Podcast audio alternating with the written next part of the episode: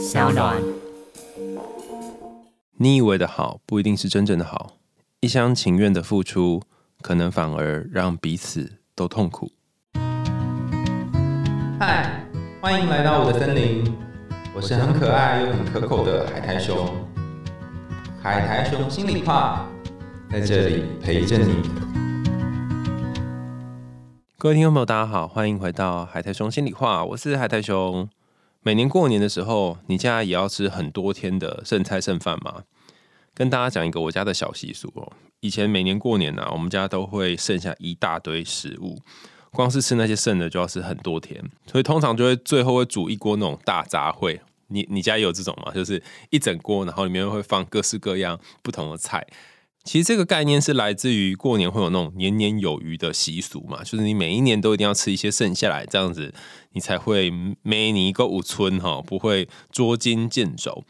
可是随着时代的演进呢、啊，我在想说，哎、我们可不可以不要浪费这么多食物？就是你能够吃多少就煮多少，而且吃多少煮多少的话，你就可以每一天都吃到新鲜的食材，不是很好吗？我之前有跟大家分享过，我爸他有一个很神奇的习惯哦，他就会卤猪脚，然后每次卤呢就是卤一大桶，然后一卤之后就要吃好多天，所以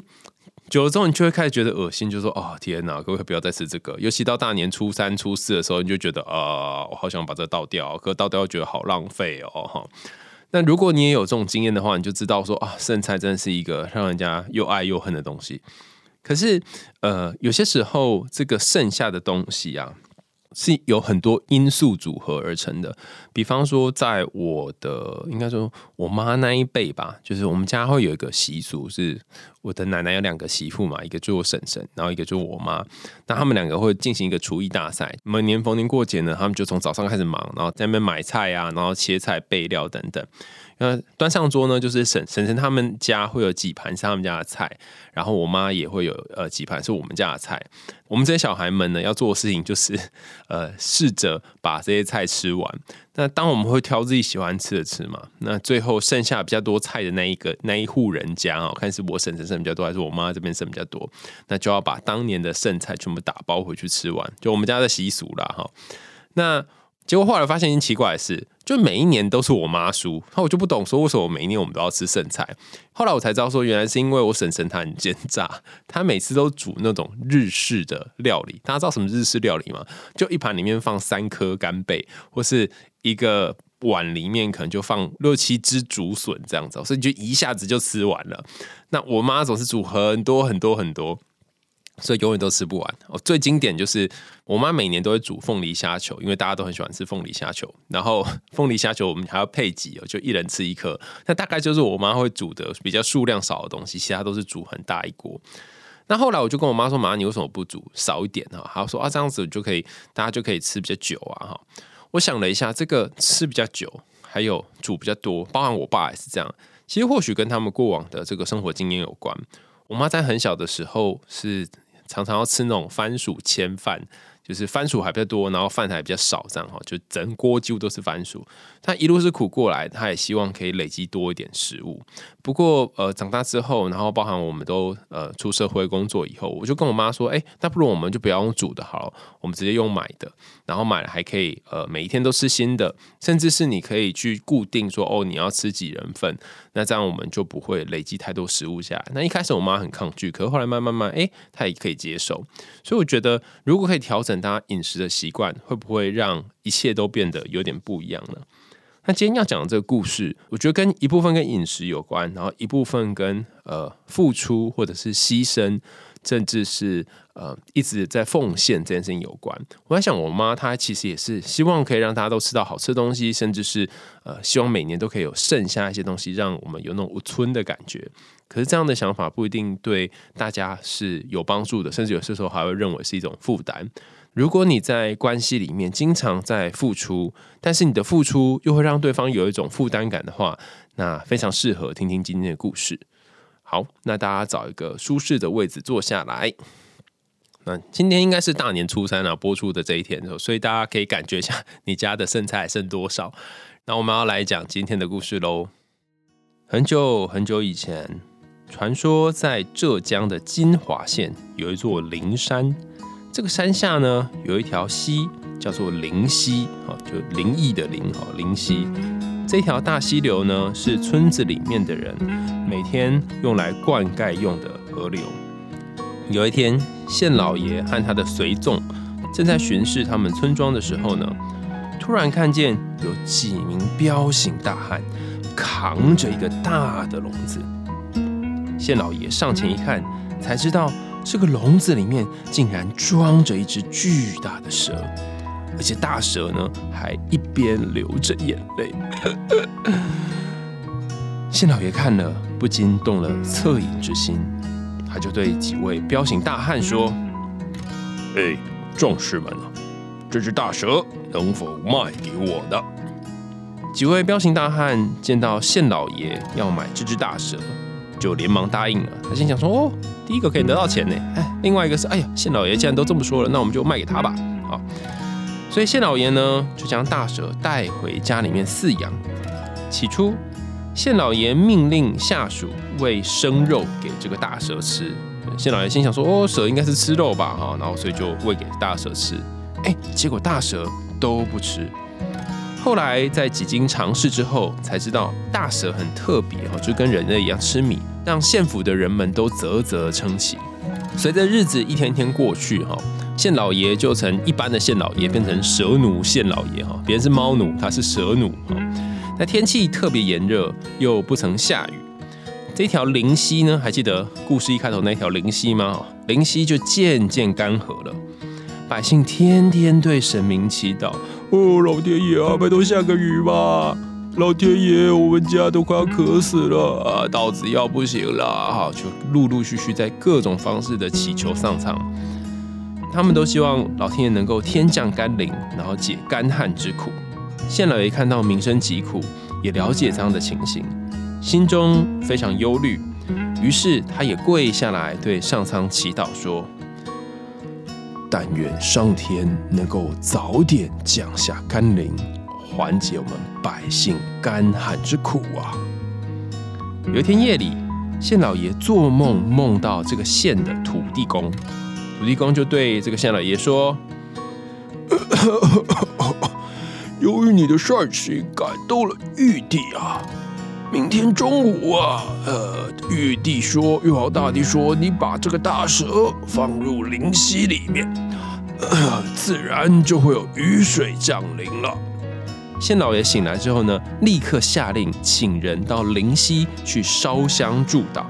并且将大蛇放入灵溪当中。过了几天，果然下起雨来。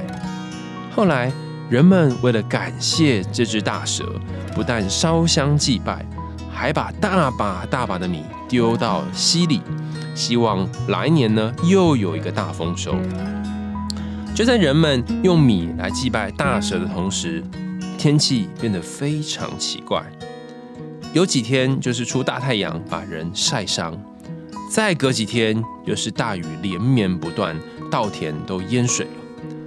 这个忽然下雨、突然干旱、突然太阳很大，然后突然乌云密布的状况，让人民忧心忡忡。有一天，当县老爷在书房为这几天的天气感到苦恼的时候，突然看见窗外。大蛇的影子回来了。他对县老爷说：“我原本是灵山的巨龙，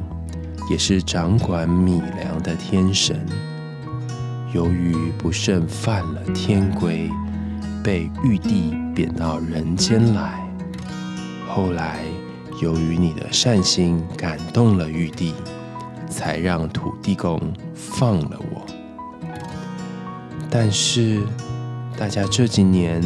都把米粮丢到溪中去祭拜，糟蹋了粮食。玉皇大帝知道之后，大为发怒，要罚金华县干旱两年呢。县老爷一听，大吃一惊，连忙问说：“那么有没有什么补救的方法呢？”大蛇说：“今后的祭祀。”用清水就可以了，不需要用米，也不需要用鸡鸭鱼肉，以避免玉帝再次动怒。县老爷听完之后，先谢过大蛇，并且下令要全县的老百姓按照大蛇的话去祭祀。但讲归这样讲，县里面还是有一些人不遵照大蛇的指示，依然用鸡、鸭、鱼等荤食来祭祀。玉帝知道之后，更加的震怒，拍桌说：“灵犀巨龙，你不是说金华县的人民已经知道悔过了吗？唉，现在他们竟然还在继续糟蹋粮食！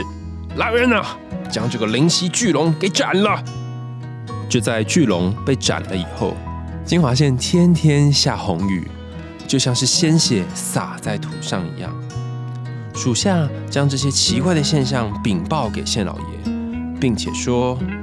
呃，县老爷啊，还有一件很奇怪的事啊，就是在灵溪的岸边啊，从天上落下一条被分割的巨龙身体的。县老爷要不要去看看啊？”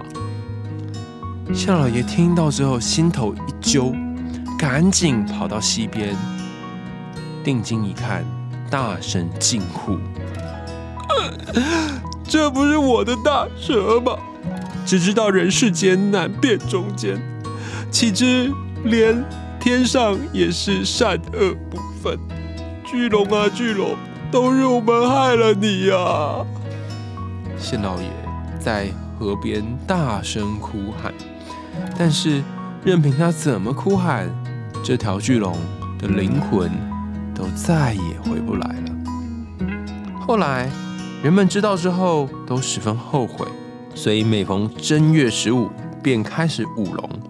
希望巨龙的身躯能够结合起来，而这个习俗就一直流传到今天。大家听完这个故事有什么感觉呢？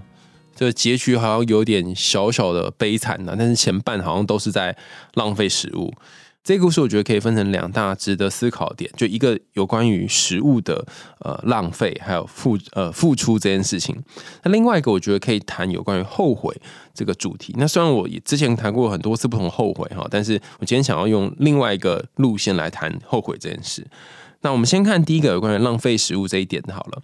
前面有谈到我们家之前逢年过节，呃，准备食物这件事。那我想问问看哈，大家自己在原生家庭当中的家庭规则，关于吃东西这件事情，有没有什么自己的习惯呢？比方说，碗里面不可以留下任何呃剩下的食物，或者是米饭一定要吃到非常干净，一颗都不可以剩下来。那甚至说，我记得我舅舅吧，他们家有个习惯是，吃饭的时候脚不可以踩在椅子上面，他们会觉得这是流氓在做的事情。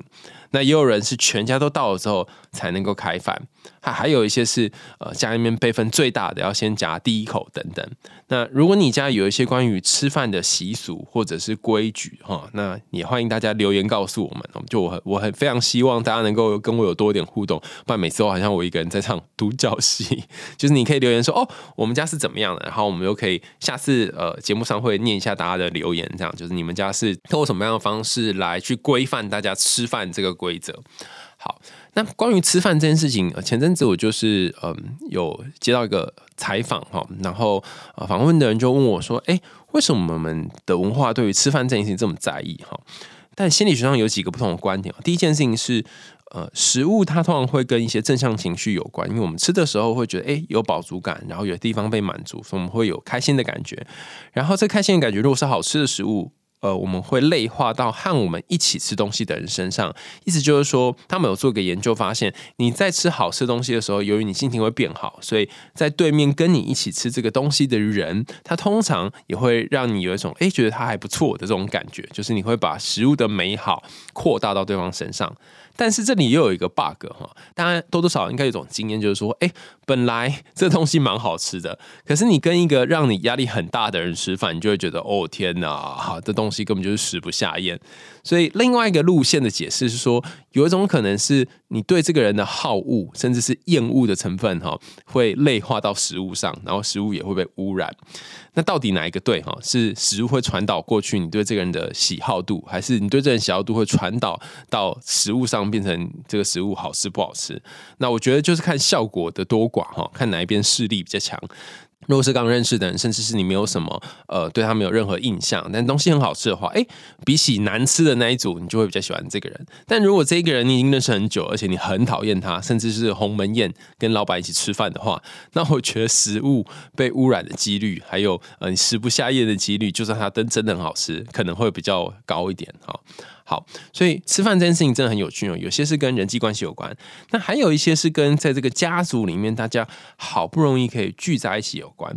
那我不知道大家这几天在吃年夜饭或者是在聚餐围炉的时候感觉是什么？有些人会觉得说：“天哪，这些人可能平常都没什么机会见面，然后一见面就要问东问西。”可是从另外一个角度来想，他们也可能就是不想要冷场，或是想要维系场面的和谐，所以就多讲一些话，这样那不知道问什么，所以就问了嘛。那这种时候该怎么办？哈？呃，聚餐的这个时间点呢，它其实有一个很重要的概念，它同时也是你在人群当中去表现的时间点。你可能会讲一些话，你可能会跟一些人互动。如果你平常在跟别人互动，你就会有一些焦虑，甚至担心别人怎么看你的人，你就会觉得在餐桌上有点坐立难安。但是我们常说最危险的地方就是最安全的地方。与其到最后被大家问东问西，不如你可以先开启话题。就你可以先说哦，你想要谈什么，或是最近你看到新闻，或最近你呃吃到好吃的东西哈。那我这里传授大家一个很不错的技巧。先前有跟大家分享那个在地创生那一集嘛，然后因为那一集就我们是请呃在报告老叶的那一组来。谈说哦，这个老叶还可以怎么样入菜变成一种食材？那在他们的 podcast 当中哦，就他们有一系列在讲这个在地创生的的这个 podcast。那老叶只是其中一集而已。那我我有记得有听到一集是在讲鹿港小镇，然后呃怎么样去用那个那些在地的，不论是乌鱼子啊，或者在借一些食材，然后去说。这个食材它是怎么来的？然后怎么样被捕捞？怎么样去做成一道菜？包含鲜科，就是那个鹅啊，哈，不确定是鹅啊，就大颗的那种。那制作过程等等，哈，那。有一个 pebble，就是如果你很怕在餐桌上不知道跟家人说什么的话，不如就由你来定年菜，甚至是就由你来去决定年菜菜单。然后在做年菜菜单的时候，你可以做一件事情，就是你可以去做一点功课，关于这个菜它是怎么从产地到桌上。那这一个过程呢，就是你去练习怎么说一道菜。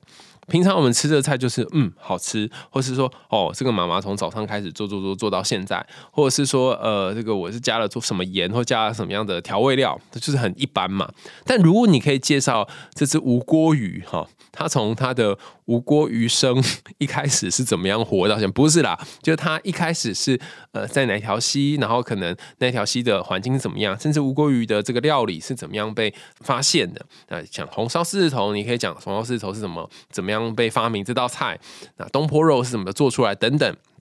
你从菜的制作过程、菜的来源、菜跟当地的文化的关联等等，哈，你可以讲一个你自己的故事。那这个时候，场上的焦点就会聚焦在大家去听这个故事。那菜也不只是菜而已，它就有很多的温度，还有时代的记忆。那你就说这招有用吗？我觉得见仁见智哦，就看每一个家庭使用的状况如何。不过我要跟大家分享，我叔叔哈，他是非常非常会说菜的人。每次只要是我们去吃呃小馆子，然后他就会去介绍说这个菜是怎么来的。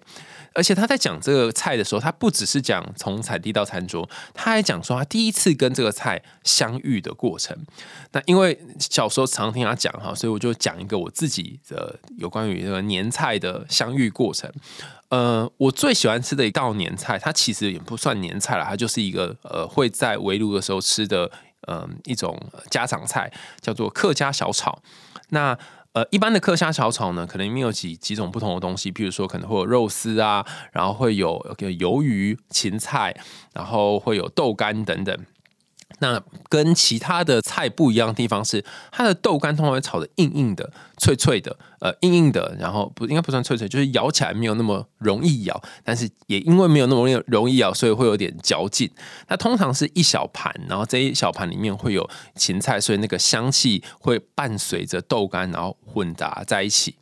那为什么我会特别喜欢吃客家小炒呢？就是我们家哈，在有一段时间，就是大家还呃会一起出去吃饭的时候，可能那时候我们家兄弟姐姐妹都还很小的时候，我跟我的呃叔叔婶婶，然后我爸我妈哈爷爷奶奶，就是大家都很嗯，应该算是行动还算方便的时候。后来我爷爷奶奶就开始坐轮椅了嘛哈，我们就会去一起吃呃，在台北车站的后车站华阴街。那条巷子里面哈，有一家馆子，然后它里面就卖很多客家菜。那其中一道就是客家小炒。每一次我们去呢，会点三道必点的菜，一道是青椒肉丝，还有一道是姜丝大肠，然后最后一道就是客家小炒。那每一次我们只要是这三道菜来，就会稀里糊涂几个小孩就把全部都吃光光。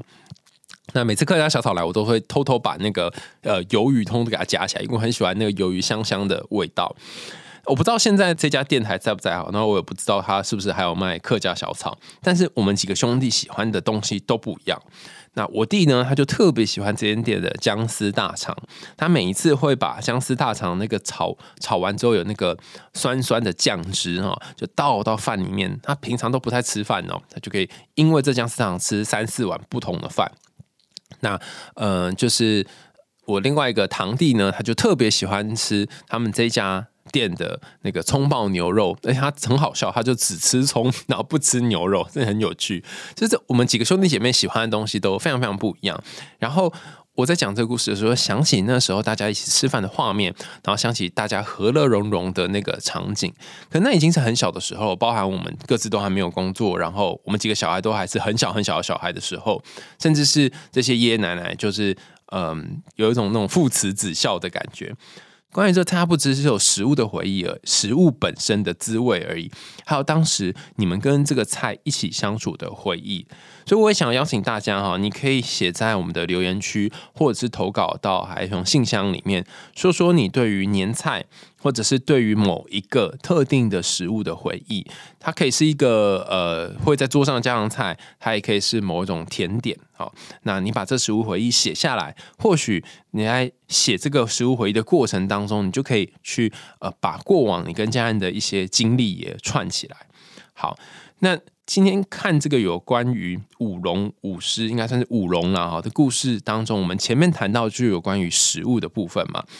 你可以感觉到县老爷，他其实是为了乡民们，对，应该算乡民吧啊，他的乡镇里面的乡民，为了乡民呢，很努力的想办法让呃大家可以从干旱里面解脱，所以也试着请大家就是用一些方式来祭拜哈，然后也的确一开始哦呃，因为大家都知道说这只龙它很喜欢吃米，所以就呃丢了米进去祭拜，那好像第一年呢，就也因此而获得了呃大量的雨量，然后就缓解了干旱，可是此后大家。就开始变本加厉。我们这变本加厉的词就是，嗯，大家可能会觉得说，哦，这个东西有用，或者这个东西很好。我不知道我们华人有一种习惯，就是我不确定是不是华人是这样，但是我经常觉得，我们我们的文化好像有这种呃很很奇怪的感觉，就是你知道这东西有效，然后就一直狂吃狂吃或狂用狂用。我记得我们家。我们家清明节的时候，有一次，我爸就是在扫墓的过程当中呢，就是扫墓的前几天，他就梦到祖先来托梦，然后跟他说：“呃，我们这边很暗啊，就是这都看不到啊，这是怎么办啊？所以，呃，拜托拜托，你可不可以烧点那个的蜡烛啊、火柴之类过来？”我第一个内心 OS，我听到我爸讲这梦的时候，我就觉得说：“等等，那。”现在都什么年代了？为什么不是烧 LED 啊，或是烧电灯啊？那我爸就说，可是他梦境里面那个画面是他们是在那种古老的洞房花烛夜那种古装剧的场景，所以不会有电可以去通电，然后弄 LED 这样。我说好吧，哈，所以我就买了一盒蜡烛，然后一盒火柴，然后就想说，呃，就是清明节的时候，就是把这些东西烧一烧。答案是，就我爸是一个有趣的人。那听到前面他煮猪脚的例子就知道了，他就觉得一盒太少了，所以他买了一打的蜡烛，一打不是十二支哦，它是十二支装成一盒，然后他一打里面有十二盒，所以就十二乘以十二这么多支，然后还买了一打的火柴，那一盒火柴就已经很多支了嘛，他买了一打的火柴，然后你可以想想嘛，就那两个包装连同外面那个塑胶哈，它就放在我们要。准备去焚烧金纸的那个地方，然后一路一起烧掉。那因为我们家那个祖先的坟墓是比较早就盖好的，所以没有那个可以烧金纸的桶。我们通常就是放在那个坟墓比较空旷的地方，然后在那边看着把这些东西全部烧光光。那呃，第一年这样做，第二年也这样做。我想说。我觉得，我觉得我们祖先家里面应该是已经可以开那个蜡烛跟火柴店了。可是他每一年还是烧这么多，那这样烧下去应该不会怎么样嘛？就是反正也就是烧掉，顶多就是嗯比较不好，就是会制造空气污染这样。可是有一天呢，我们在有一次有一年我们在烧的时候，我们发现，哎，这几年烧下来哈，因为那个坟墓的表皮有一些水泥组合在一起，已经烧到那个表面有一点裂开了。然后我就跟我爸说，再这样下去真的不行了，所以呃，后来我们就希望说，那干脆就不要不要再这样烧这么多。那一开始也是非常非常困难哦，很困难，从一打然后变成半打，然后再变成三盒，这样慢慢慢慢减下来。这整个历程大概经历了将近十年左右，从祖先托梦到我们最后减到一盒，大概经历了十年。然后后来。呃，也因为就是那个坟墓已经年老、年久失修，没有办法再继续用，所以就把它移到灵骨塔里面。但是你就知道一个人的习惯要改变是多么的困难。甚至当年我爸心里面觉得说：“哦，祖先因为他烧了蜡烛之后，就觉得哎好过多了，所以他就不断的在做同样的事情。”我们在日常生活中也可能会遇到同样的状况，你可能就跟这个县老爷的人民一样啊，就跟那些乡民一样，你觉得说哦，他喜欢吃这个就疯狂塞给你，他喜欢这个然后就疯狂丢给他哈。你小时候有没有遇到一些大人也会对你做一样的事，就说哦，你好喜欢喝养乐多，我就买一打给你；或你喜欢吃这个，然后就买一堆给你。那吃到最后，你已经觉得呃，我已经不想吃了，或是你觉得哦，我好想吐，我拜托可以不要再买回来。可是你又不好意思说。因为你知道他是考虑到你很喜欢，所以才给你的。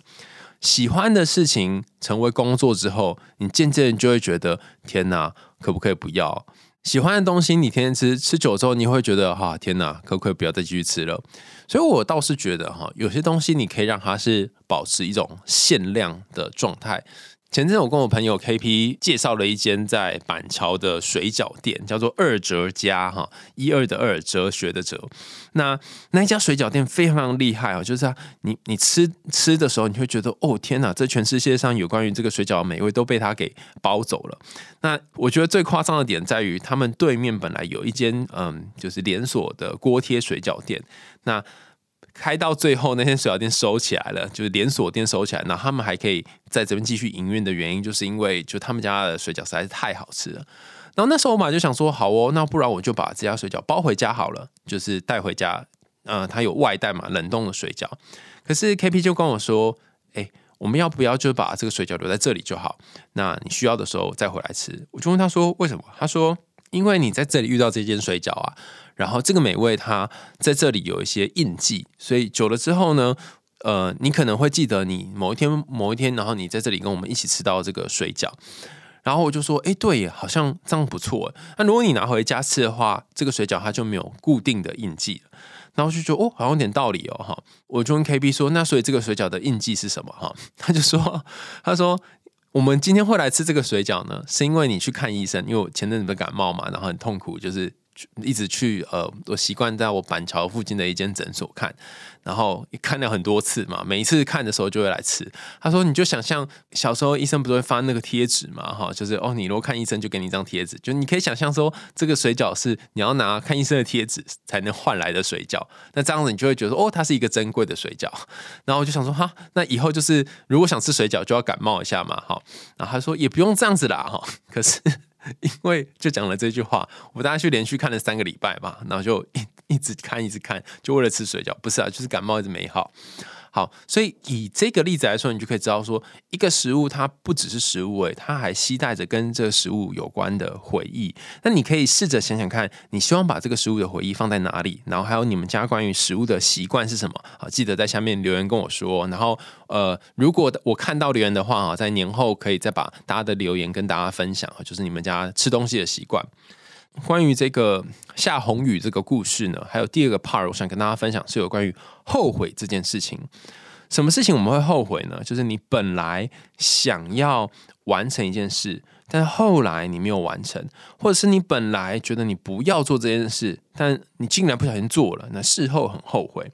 那呃，通常你感觉到后悔的时候，就是那个之前的事情不一定有办法被扭转或者是调整改变。那这时候你的后悔就会越来越越来越后悔，因为你觉得哈那时候发生的事情，现在已经无法做任何的调整了。那就像是这个县老爷，他在整个。呃，对待他家的这个大蛇，他家的哈，就是他不是蛇奴吗？对待这条大蛇的时候，是如此的细心呵护，如此的照顾他。甚至一开始跟他相遇的时候，是看着他起了恻隐之心，然后还养了他。但最后却看到他的心爱大蛇就这样走了。那个感觉是多么的痛苦，而且他可能会很懊悔，说为什么他没有办法把他的人民教育好？那人民竟然还是呃一意孤行哈，就是一直以他们觉得好的东西去喂养这些大蛇，然后反而害了他。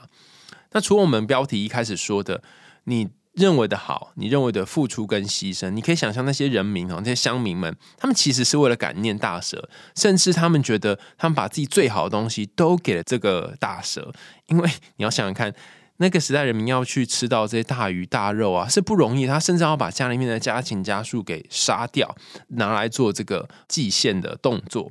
所以他们并不是闲来无事做这件事情，他们是真的想要把自己最好的东西拿出来。可是这一个最好的东西，对于大蛇来讲，说不定反而是一种负担，甚至反而害了他。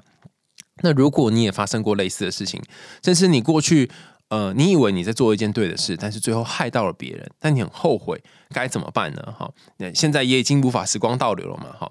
那我先前看到有一篇论文哈，这在二零一一年的一篇经典论文发表在 PSPP 上面。那这篇论文呢，在谈的一个概念就是说，面对后悔，我们可以怎么做？哈，那一般人。呃，一般早期在谈后悔的时候，我们会说，如果有一件不好的事情发生，那你有你有两条路线可以走，一个就是向下社会比较，然后另外一个是向上社会比较。向上社会比较的意思是说，比方说你这一次的考试只有考九十五分，只有的意思是说，可能有些家长会觉得说，哈，你怎么就考九十五分？那向上社会比较就是说，哎，你看班上有些同学考一百分或九十七分，你为什么我不能再多努力一点点？哈，然后。利用这种责备的方式，看能不能让你更进步哈，这个叫向上社会比较。你不要单溺于现在的成功哦，你还要往前看哦。还有一些人就是表现更好哦，想想他们哦，看看自己哦，像这样子。好，这叫做向上社会比较。那另外一个叫做向下社会比较，是 downward social comparison，就是跟那些表现没有那么好的人比，就说哎呀，你考九十五分不错了啦，还有一些只有九十分的，还有一些只有六十分的而已哈。那向下比较，通常会让你觉得说啊，好像还好一点，或者是你可能看到呃，你比如说你这次可能没有考很好，你只有刚好及格而已，但是你可以去想，哎，有一些人是没有及格的，那心情就会好许多。那这一个。你本来已经既定的分数，你已经考完了，得到了一个分数。那这个分数是无法改变的。可是你可以透过不同的思考方式，不论是向上比或向下比，来去调整你现在的心情状态。向上社会比较，通常会让你有一种感觉是：哦，我想要试试看，积极努力奋斗看看，那能不能达到下一个你的目标？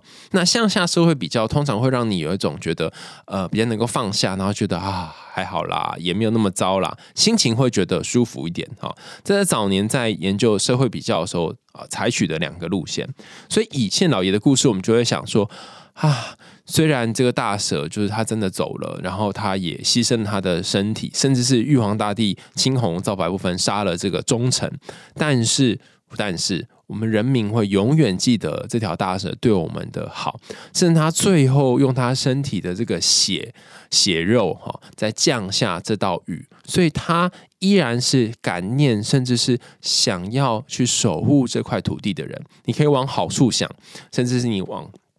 呃，一些比较正面积极的路线去想，然后你就觉得好过一点。当然，你也会可以往比较负面的地方想，这是你可以跟其他的县比较，就说，哎，那个隔壁县哈的县老爷传来跟我说，哎，当初我们救了一条龙，哎，结果呢，就是我们就用清水祭祀它，那我们我们县呢每一年都会下雨，然后蒸蒸日上啊，这个大丰收啊，拿香泥呀哈，你们就是用这个大鱼大肉，所以你们家这条河啊才会就是干枯啊，然后你们才被玉皇大帝惩罚，哇哈哈哈！你当然也可以跟别的县比。可是，当你跟别人线比的时候，你心情就会比较差嘛。那如果你跟那些比较表现不好的县市，就是可能也是干旱啊，甚至欠收啊，人民根本就吃不饱啊，不断有人在饿死，这个馅饼你可能就会觉得好一点，所以你可以调控比较标准，让自己的感受有一些不同。但是，一一年的这个研究呢，他提出了一个很有趣的观点，他说，呃，这件事情哈，你要向上比，还是还是向下比呢？可能跟你有没有机会去调整接下来的行为有关。意思是什么呢？如果这条龙还没死，如果这条龙它又再一次跑来跟县老爷说：“哎，不是说哈不要用鸡鸭鱼肉来祭祀吗？哈，你们可不可以就此之后停止这件事情？哈，改用清水祭祀？那个玉皇大帝再给你一次机会，这样。”那如果是像这种情况还可以修改的情况呢？研究发现，你可能还是要做向上社会比较，会有多一点的帮助，因为还有改善的空间嘛，甚至你还可以做一点调整。所以，当你发现说，哎，你做的不是很好，那你试着往前看的时候，反而会让你的行为有一些调整而有进步。但如果这件事情已经成定局哈，就没有办法改变，甚至是这龙已经挂点了，那你再做向上社会比较，就让你有无限的懊悔感，甚至懊悔感会影响到你内心的情绪，甚至是身体。一一年这个研究之所以厉害的地方，在于它真的非常非常夸张哈。它收集的这个测量变相有两个，一个是测量你的正向情绪，那另外一个呢是测测量你的。感冒症状，他做了前后测，所以就是在这个操作的前面跟操作后面都测量你的感冒症状多寡。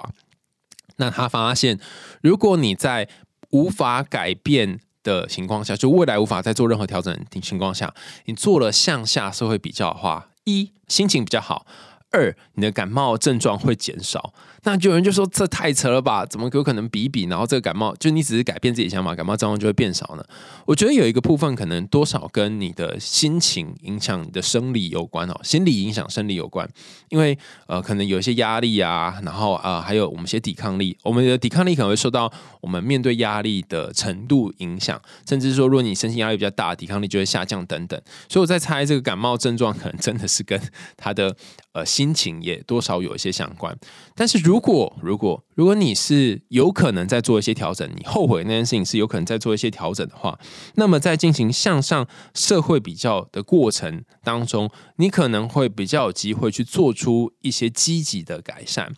所以回到这个县老爷的故事哈，你可以回去想想，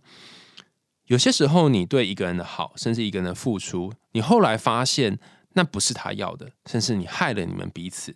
那这个 moment，当你发现这个 moment，你还有没有机会去调整你们之间的互动呢？那如果没有办法调整的话，或许向下比，去看到这段关系当中还不错的部分，甚至是积极正面的部分，会让你觉得舒服一点。但如果你还有一些可以调整的地方，甚至是他还给你一次机会，那我觉得你要给，你也要给彼此一点机会，再多做一点努力哈。做一个向上社会比较，去看看自己还能不能够呃去改变些什么。那从此刻开始，不要用鸡鸭鱼肉祭祀，而直接用清水来祭祀。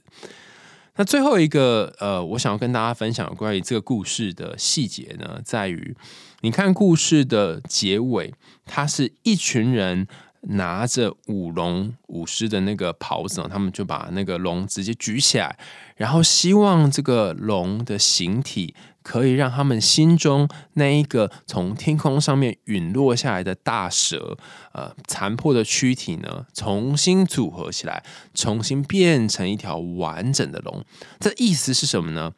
就是那些你过去曾经为别人牺牲的东西，可能真的就这样牺牲了，而且。这个牺牲可能就不会回来了，就像那一只大蛇，它真的就不会回来。可是你的牺牲会用某种形式在人类的心中被记下来。那这个人类不是真实的人类啊，是你心里面的某些某些部分会被你自己给记下来。但你要给自己一个机会，给自己一个时间去去表扬这一个呃战死的英雄。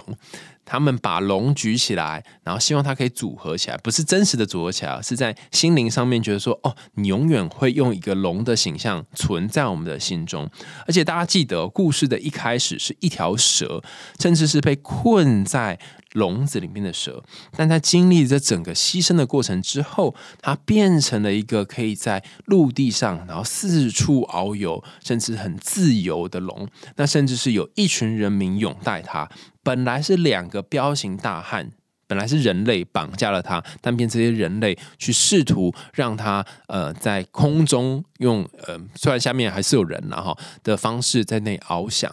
所以你的牺牲一定会在某个程度上面展露出某种效果。那尽管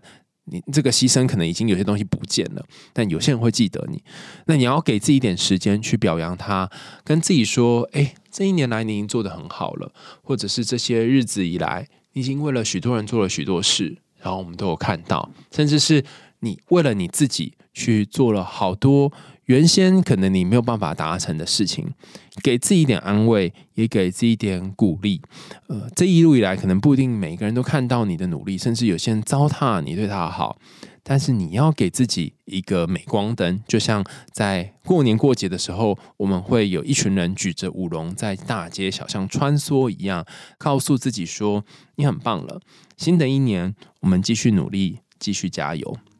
听完今天的故事有什么感觉呢？如果你对于这个舞龙舞狮的故事，你也有你的不同的体会，甚至是诶你想分享你家的家乡菜，那你记忆当中的食物，或者是你想跟我们说说哦，你曾经为了一个人如何的付出，然后到最后是如何被辜负的话，那你也可以留言，然后或者是写到我们海用信箱跟我们分享哦。那也欢迎大家赞助我们节目哈，我们家猫咪布瓦的罐罐哈，就是刚刚谈了很多的年菜嘛哈，那你可以帮布瓦加点菜。那如果你想听更多有趣的童话故事跟心理学知识，甚至对我们节目有任何建议，想要看我们可以做怎么样的调整，也欢迎大家留言告诉我们。我们海洋心里话，下次见喽，拜拜。